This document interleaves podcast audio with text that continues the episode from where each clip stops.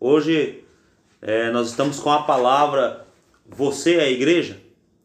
Existe nos nossos dias muitas pessoas defendendo que nós somos igreja. Mas eu quero trazer uma palavra para você à luz da Bíblia sobre o que de fato isso quer dizer e o que de fato nós somos. Para Deus, em Deus e para a sociedade. É, as pessoas elas costumam dizer eu sou a igreja, baseado em 1 Coríntios capítulo 6, versículo 19, aonde o apóstolo Paulo, ele diz que o nosso corpo, ele é templo e morada do Espírito Santo. Primeira coisa que nós temos que entender é o significado de templo. O templo se refere a um santuário. Santuário é um local preparado para adoração. Ou seja, o nosso corpo, ele é um local preparado para adoração, unido juntamente com o Espírito Santo de Deus. Então, o primeiro ponto nós temos que entender para saber se nós somos ou não a igreja se eu, eu como pessoa, você como pessoa é ou não a igreja, é entender que o apóstolo Paulo não falou de igreja, ele falou de templo, ele falou de santuário. Então, santuário é um local preparado, consagrado para adoração. E quando Paulo está falando sobre isso, lá em 1 Coríntios capítulo 6 e o verso de número 19, Paulo está falando também sobre a questão da sensualidade.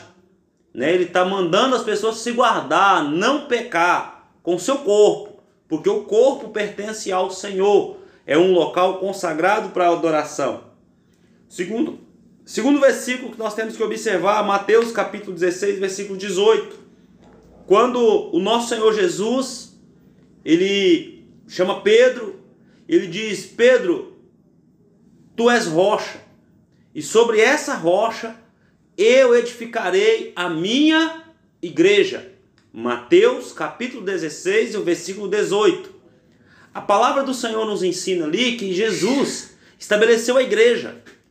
A igreja que Jesus fala ali é uma língua grega eclésia, que significa chamados para fora, ou então uma assembleia de pessoas livres. Então, querido, quando Jesus fala que ele estabelece a igreja, ele, estabelece, ele está estabelecendo um povo, ele está estabelecendo um local, ele está estabelecendo uma assembleia. E nós sabemos que a assembleia é uma reunião de pessoas. Né? Nós temos a assembleia legislativa, onde se reúnem ali os membros da, do, do legislativo, vereadores, deputados, senadores. Nós temos as assembleias, é, empresas, vamos fazer uma assembleia geral, né?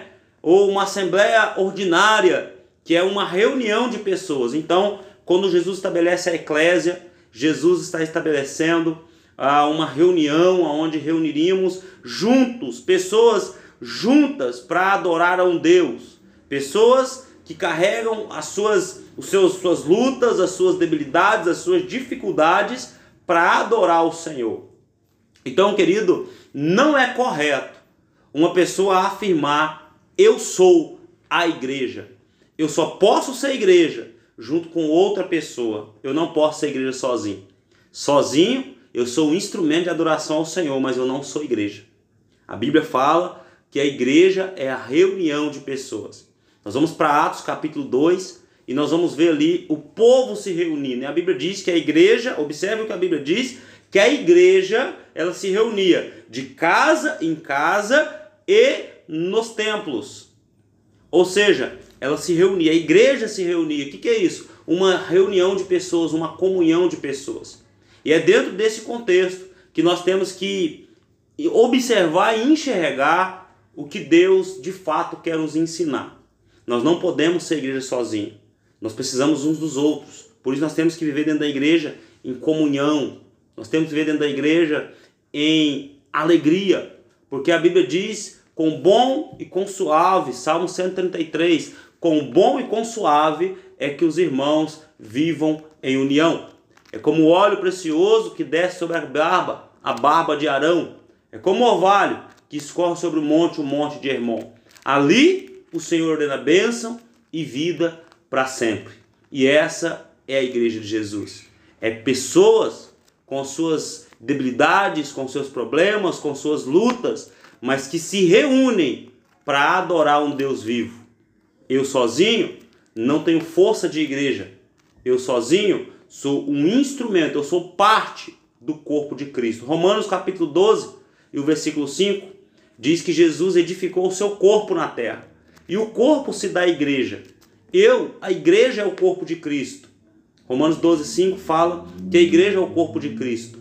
Eu sozinho, eu não sou o corpo de Cristo, eu sou parte, eu sou um membro do corpo de Cristo. As igrejas mais antigas, elas tratavam seus membros, né, algumas igrejas mais tradicionais, elas tratam ainda os seus discípulos como membros. E de fato nós somos membros. Por que, que eu sou membro da igreja? Porque eu sou parte da igreja. Eu faço parte, assim como o meu braço é membro do meu corpo. O meu braço ele não é meu corpo sozinho, ele é parte do meu corpo. É um membro. Então nós somos membro do corpo de Cristo. Eu e você somos membros. Nós não podemos ser igreja sozinhos. Então, querido, quando alguém chegar com essa com essa argumento para você, com esta palavra para você, então você diz: "Não, querido, nós só somos igreja quando nós nos reunimos como corpo. Fora isso, eu sou um instrumento de adoração. É o que Paulo está dizendo em 1 Coríntios 6,19. À luz da Bíblia, eu quero deixar essa palavra para o seu coração. Que você possa ser edificado, que a palavra de Deus possa entrar no seu coração, que a bênção do Senhor, a bênção que enriquece não acrescenta mais, venha sobre a sua vida, sobre a sua família, sobre tudo aquilo que você tem feito.